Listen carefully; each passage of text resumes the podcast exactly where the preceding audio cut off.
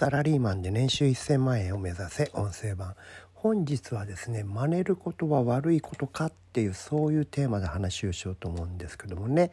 えー、どうもね日本人っていうの世界の人から見てまあいろオリジナルがないけども真似るのがうまいそういう民族だみたいなね、えーいうふうに思われることが多いんですけど僕はねこれ全く消せない話でむしろねこの真似ることの方が難しいとか大変だっていうふうに思うんですよね。特にねあの近代とか現代では特許という制度がありますからね自由気ままに勝手に真似るわけいかないんですよ。特許侵害したらばそれでまた揉めるわけですからね。例えばねその最たる例がまああの今では日本製が当たり前になったコピー機っていうやつですよね。これあのオリジナルは日本じゃございません。アメリカのゼロックスという会社が作ったわけですよ。でねこの会社はすごく頭がいい人がいっぱいいたのでこのコピー機というものをね仕掛け仕組みを作るところにねいろんなとこにね縦横無尽に特許の網をかけてたんです。ですからね同じものを作ろうと思ったらどこかで特許に引っかかって彼らの持ってる特許に引っかかるからそこでお金を払わないとできなかったそれが作れなかったそういうことが起こったんですよね。ところがねそこに果敢に挑んだのが日本のキャノンという会社ですね。なんとこの会社はゼロックスの持っていた特許を一つも侵害せずに全く新しいやり方でコピー機作っちゃったんですよね。これのも一大事。これをね知らない人は日本人はアメリカが作ったコピーをね真似してね作ったんだみたいなそれを安くして売っただけなんだみたいなことを言う人がいるんですけど大きな間違いで見た目は同じだけど中身は全然仕掛けが違うわけですよね。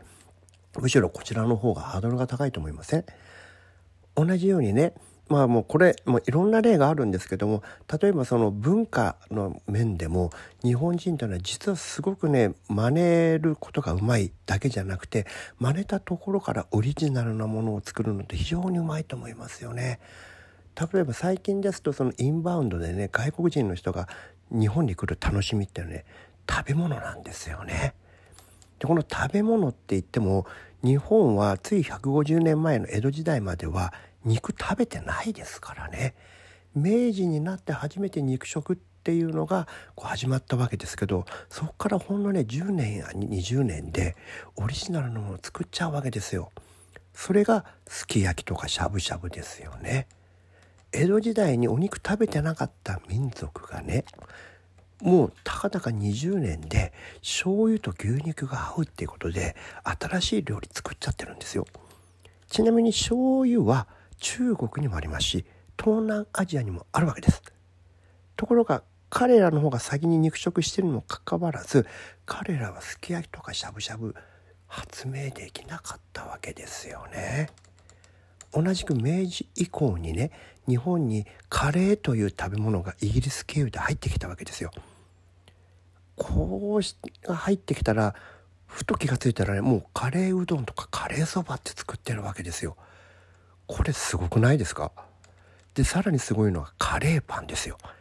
パンも江戸時代にはなかったわけですよ。カレーもパンも江戸の頃にはなかったのに両方が入ってきたらそれをミックスしてカレーパンって作っちゃってすごくないですか？今イギリスにもフランスにもカレーパンないですからね未だに。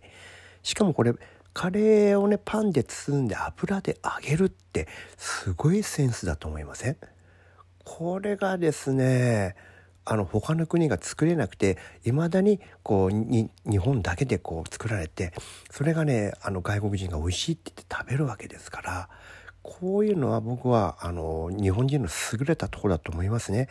ですからあの真似るっていうことは決してレベルの低いことではないですし真似した結果そこからオリジナルなものに作り上げていくっていうのは実はその世阿弥が言った「宗派理」っていうのとね通じるような僕は優れた考えだと思うのでねこれからもね日本人はいろんなものを真似していくべきなんじゃないのかななんていうふうに思います。